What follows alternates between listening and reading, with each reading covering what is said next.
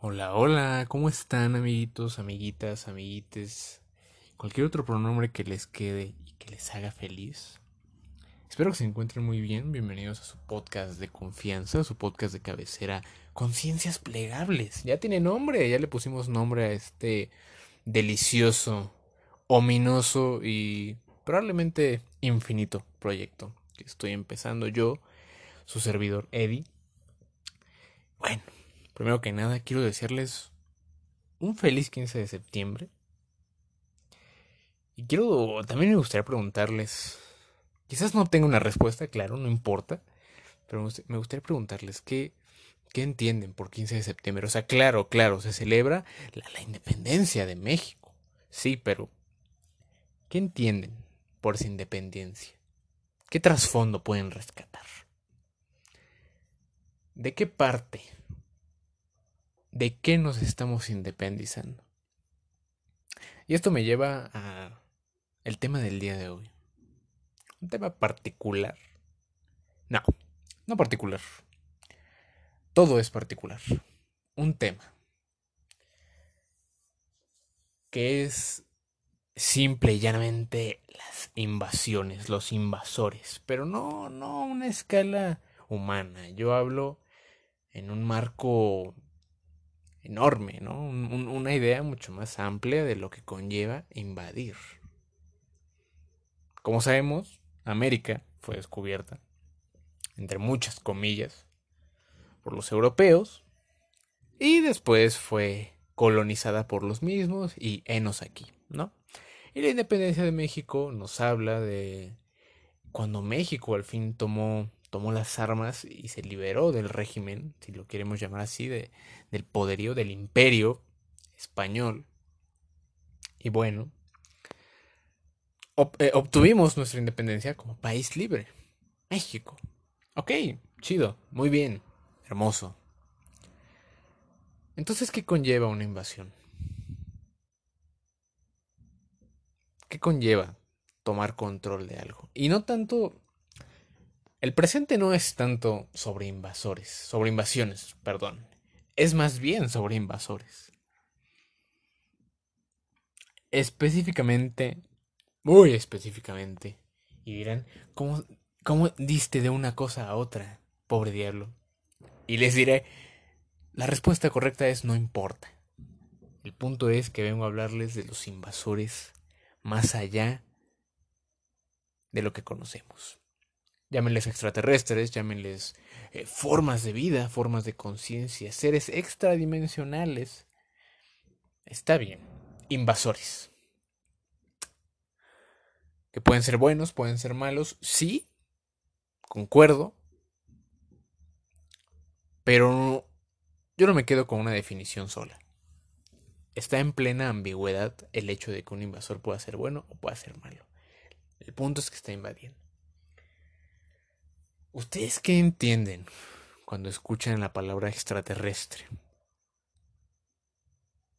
La propia palabra ya nos refiere a un ser más allá de la Tierra, ¿no? Por, por, su etimología, un ser que existe más allá de lo que conocemos en este planeta. No simplemente algo más allá de lo humano, sino que va más allá de las leyes naturales que rigen a nuestro pequeño globo celeste. Y en la cultura popular le hemos dado muchas imágenes, muchas formas, muchas ideas, incluso connotaciones al concepto extraterrestre. ¿Y de dónde parte todo esto?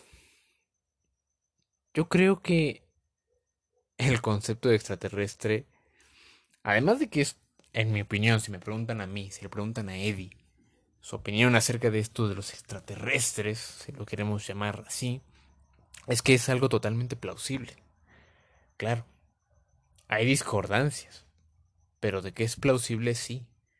Si dejamos de ver a la existencia y lo que llamamos universo como un continente que se rige por la distancia cuando sabemos que no es así. No residimos en un pedazo de tierra, residimos en una espesa, espesa, espesa capa dimensional a la que, a la que llamamos espacio-tiempo. Y bueno, Los medios de comunicación, las películas, Hollywood, nos han dado una imagen de extraterrestre desde hostil, que es la predominante, hasta amigable. Y yo creo que esto es totalmente ambiguo. Vayamos por partes. La idea hollywoodense de los invasores alienígenas creo que es un reflejo mismo del humano, del humane, ¿saben? Tratando de racionalizar o incluso digerir sus propias cualidades invasoras. Si bien el concepto de invadir o de tomar algo no es algo cerrado a los humanos, sino que muchas especies en este planeta lo hacen, véanse los avispones africanos con las abejas, creo que ellos no son lo suficientemente racionales como para hacer una película de un presupuesto de... pongan el número que quieran, sobre seres que están haciendo prácticamente lo mismo. ¿Se han dado cuenta cómo se repiten muchos patrones con, seres extraterrestres cuando hablamos de, de, de invasiones y humanos? Realmente los extraterrestres en, en la cultura popular muchas veces son reflejos de la propia codicia y de la propia hambre de poder y el totalitarismo humano. Pero a ver, ¿realmente existe una condición de moral en los extraterrestres? ¿O existiría hipotéticamente? Yo creo que no como nosotros lo concebimos. O sea, no realmente. Sabemos que la moral humana es contingente a nuestro entorno, a nuestro ambiente.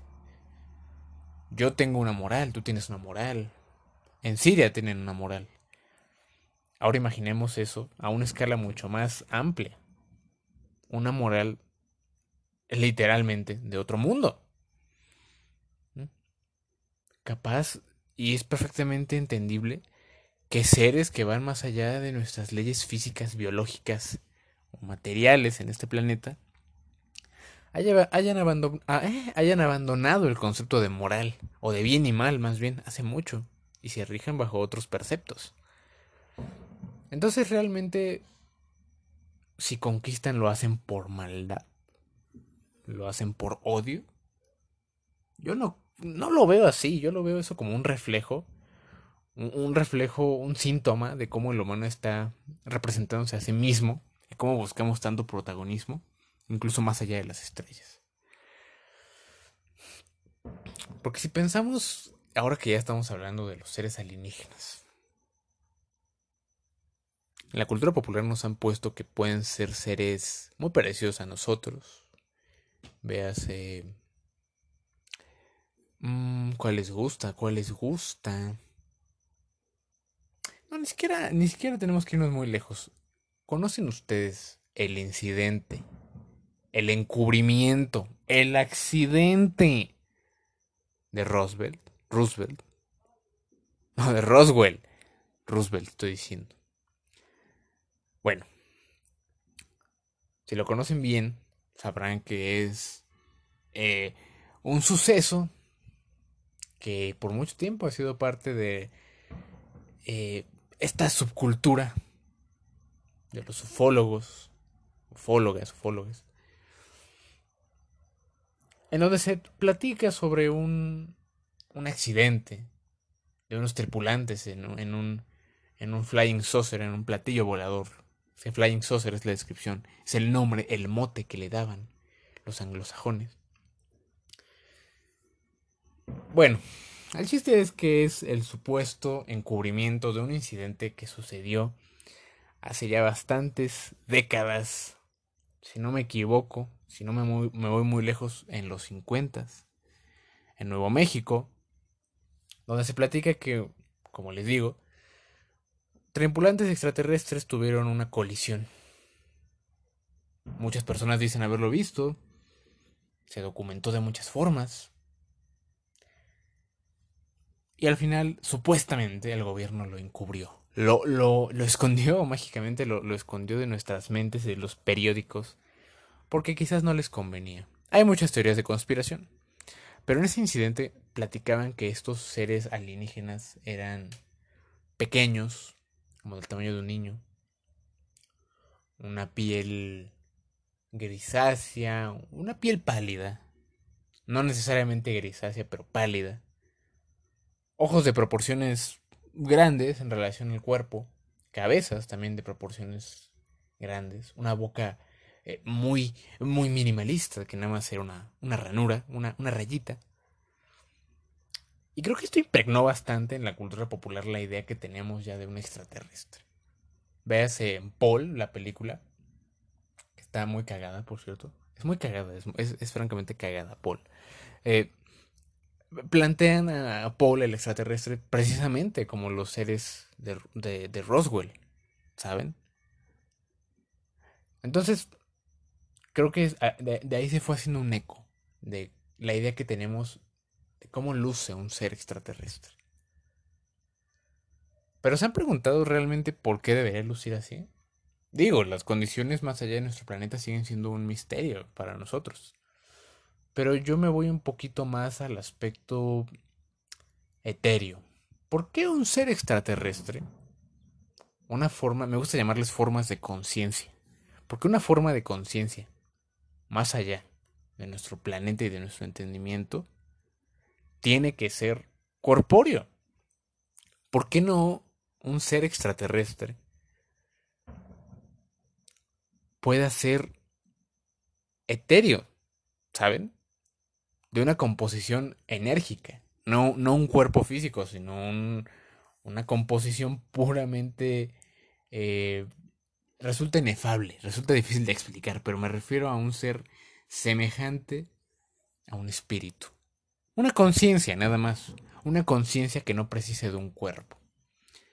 Si lo piensan, no tiene por qué haber solo un tipo de formas de vida inteligentes fuera de este planeta y fuera de este sistema. Las probabilidades son infinitas tomando en cuenta que las condiciones de, este, de esta realidad, de este universo, si le queremos llamar, también son muy vastas. Muy, muy vastas.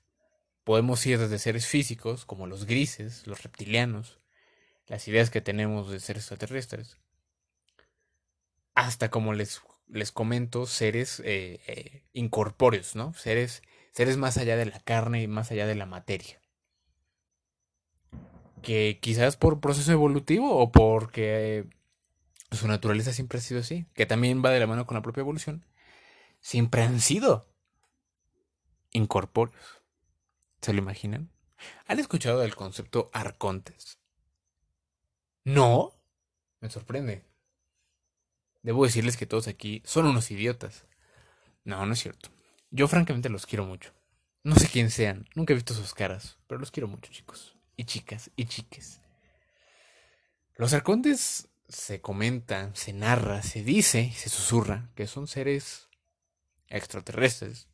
Más que extraterrestres, un peldaño más arriba, extradimensionales.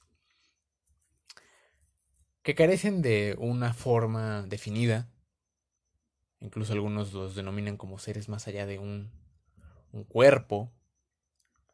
Muchos los, los, definen de una forma muy lovecraftiana. Muy este.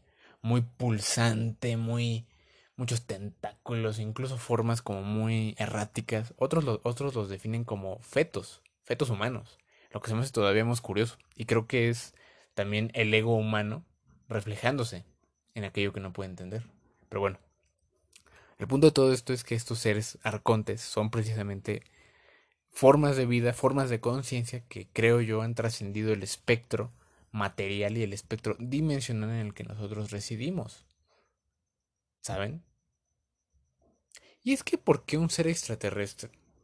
No, ni siquiera un ser extraterrestre. ¿Por qué? ¿Qué nos impide creer o pensar que puedan existir seres que no residen en la misma dimensión que nosotros. ¿Me doy a entender? Seres que quizás no... No entendamos dimensión como, ah, estoy en la dimensión de las pizzas, ahora estoy en la dimensión de los pendejos. No. Una dimensión perceptual. Creo que era algo que ya había comentado previamente en, en el podcast pasado. Me refería a cómo nuestros sentidos definen nuestra dimensión. Y sí, venimos, vengo retomando eso. Vengo retomando el hecho de que estamos refiriendo a una dimensión, a, un peldaño de la realidad al que llamamos dimensión. Figuremos que nuestra realidad son varias escalones, cada uno es una dimensión. Y cada escalón no puede estar en el mismo nivel que otro, sino sería en el mismo escalón, ¿están de acuerdo? Entonces, supongamos que nosotros estamos en el noveno escalón de nuestra realidad. Y existen otros seres que están en el tercer escalón de esta realidad. Estamos en diferentes dimensiones, la misma realidad. Y esa diferencia de dimensiones hace que no los podamos percibir como, como, como percibiríamos al vecino, como percibiríamos a nuestro eh, perrillo, como percibiríamos la luna, el sol. Quizás lo percibimos de una forma diferente, que aún no racionalizamos. Quizás los fenómenos paranormales que denominamos poltergeist, fantasmas, lo que tú quieras denominar son, ¿por qué no? Seres adimensionales.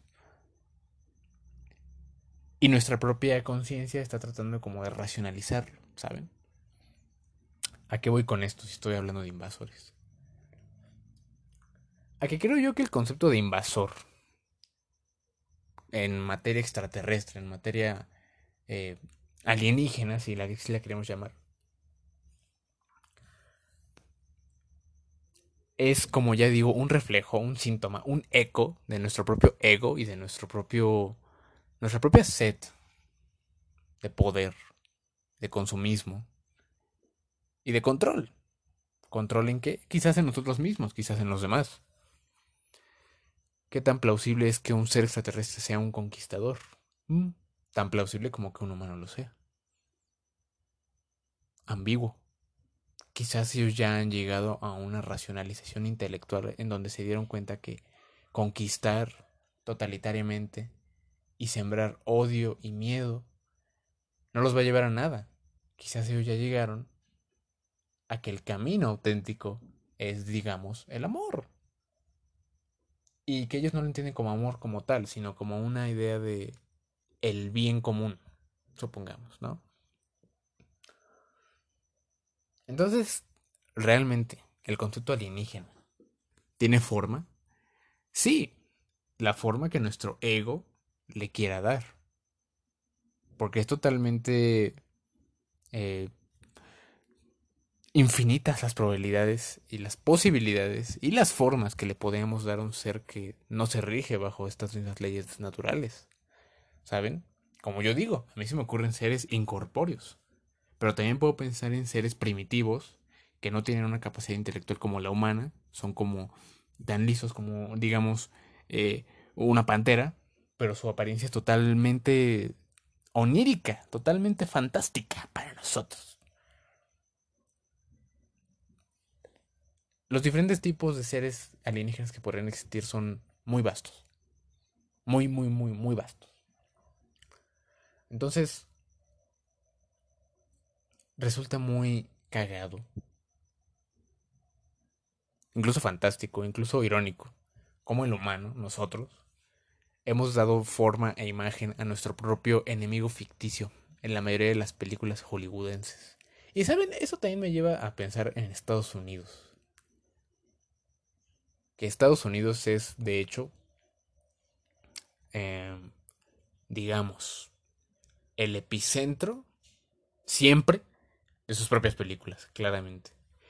Y a primera instancia no es malo que un país haga películas sobre ellos mismos. Es malo, no, no malo, es un síntoma, creo yo, cuando vemos que ese país es el protagonista en al menos el 80% de las películas capitalizadas en este planeta, ¿saben? Siempre son ellos los protagonistas, porque Estados Unidos tiene ese complejo, un complejo protagónico. Los estadounidenses tienen ese complejo, de, ahí su idea de llamarse a sí mismos americanos, asumiendo que América son ellos, cuando claramente toda América somos americanos. Así es, todos. Entonces, podemos inferir quizás que los estadounidenses, y llámenme loco, llámenme loco, los estadounidenses que también son humanos, están vomitando su propia idea de su propia sed de conquista y su propia naturaleza conquistadora en sus propias películas, haciéndose una, una autofelación al pintarse a ellos mismos como héroes protagónicos que se defienden de la invasión, que de hecho es un reflejo de ellos mismos. ¿Saben a lo que quiero ir? Que quizás el concepto de invasor es un eco no solo de inseguridad, de deseo y de miedo, sino un efecto reacción de cómo la humanidad se ha ido sembrando y cómo sus cimientos se han formado en torno a la conquista, la invasión. Porque no solo América ha sido conquistada e invadida. Muchos, muchos territorios en este planeta han sido invadidos. Estados Unidos fue invadido y fue conquistado. Sudamérica fue, fue conquistada e invadida, así como México. Entonces, ¿quién es realmente el invasor? ¿Qué es realmente un invasor? Sino una materialización de nosotros mismos, concibiendo sus propios crímenes, ¿saben? Y creo que deberemos dejar... Digo, no digo que esté mal hacer películas extraterrestres, es divertidísimo ver extraterrestres. Digo que resulta muy cagado encontrar ese tipo de trasfondo. Y no digo que yo tenga la verdad absoluta, digo que esto es un quizás, es un... Mm, estoy uniendo hilos, estoy uniendo puntos, ¿saben? Entonces, por eso yo, yo planteo esto, por eso yo planteo esta idea. Además de que los, los extraterrestres o el concepto extraterrestre resulta tan, tan inefable precisamente, paradójicamente, también resulta muy peculiar y divertido a su forma de verlo que nosotros hayamos formado a nuestro propio enemigo. Que ni siquiera tendría por qué ser nuestro enemigo. ¿Saben? Pero bueno. Creo que todos tenemos nuestra facultad para imaginar seres más allá de este planeta más allá de esta dimensión, incluso más allá de nuestros pensamientos, como nosotros queramos. Nada realmente nos limita a imaginarlo como como deseemos. Y esto es lo divertido de tener tanta incertidumbre, siendo que nosotros somos un pequeño punto en el vacío estelar. No les emociona, no les efervece, en las tripas, en las entrañas, la idea de lo que puede existir más allá de nuestras narices. Y digo narices porque no necesariamente tiene que ser más allá del sistema solar. En nuestra propia casa, pero en un espacio dimensional diferente. Véase, como ya dije, los poltergeist. Por ejemplo, supongamos, el concepto de demonios, el concepto de ángeles, el concepto de Dios. ¿Quién dice que Dios mismo no es una inteligencia increíblemente desarrollada, etérea, suprema, a la que nuestro, nuestra conceptualización no puede llamar de otra forma que Dios, que el Padre Creador, que... ¿Entienden lo que quiero decir? Que de hecho ni siquiera tendría que ser padre, ¿saben? Es una madre, porque concibió la vida, es una madre. Pero bueno. Espero haberme dado a entender respecto a esta idea de lo que conlleva un invasor y la línea divisora de un invasor, reflejo de nuestro propio ego y de nuestro propio, eh, incluso culpa, y el hipotético caso de un invasor auténticamente más allá de nuestro planeta, y cómo su naturaleza podría ser totalmente disparatada, totalmente discrepante a lo que nosotros tenemos concebido como un alienígena. Capaz y ellos tampoco tendrían un nombre para lo que nosotros llamamos miedo. Y eso es bello. No sé ustedes, quisiera saber qué piensan. Yo lo encuentro muy bello. ¿Por qué? Porque paradójicamente son la personificación de lo que va más allá de las palabras, si los imaginamos así. Me gusta pensar muchas veces que si existen seres alienígenas más allá de nuestra Tierra, y me gusta pensar que existen, su inteligencia tan superior los ha llevado a un punto en el que se han dado cuenta que el odio, como ya había dicho antes, el terror, el miedo, la destrucción del prójimo, no sirve de nada, no genera nada, es, es un sinsentido, como la vida misma, y que el amor, de una forma un poco hedonista quizás, es el devenir auténtico de una vida placentera. ¿Saben lo que quiero decir? ¿Me doy a entender? Bueno, corazones, espero que les haya gustado este esta catarsis mía, tan poético yo, en la que básicamente hablé de seres que ni siquiera podemos imaginar y de lo ególatras y egocéntricos que llegamos a ser. Espero les haya gustado. A mí me gustó mucho. A mí siempre me resulta un placer hablar a este celular por 26 minutos, 27, 28, los necesarios. Y bueno, nos vemos la próxima semana. O no nos veremos. ¿Quién sabe? ¿Quién sabe? Yo espero que sí. Yo los veré, ustedes claramente, yo siempre los veo. Sí, siempre, siempre, siempre, siempre los veo. Cuídense mucho. Nos vemos en el próximo video. Videoblog. No, no es cierto. Bueno, cuídense mucho, sean buenos, sean felices. Tururu.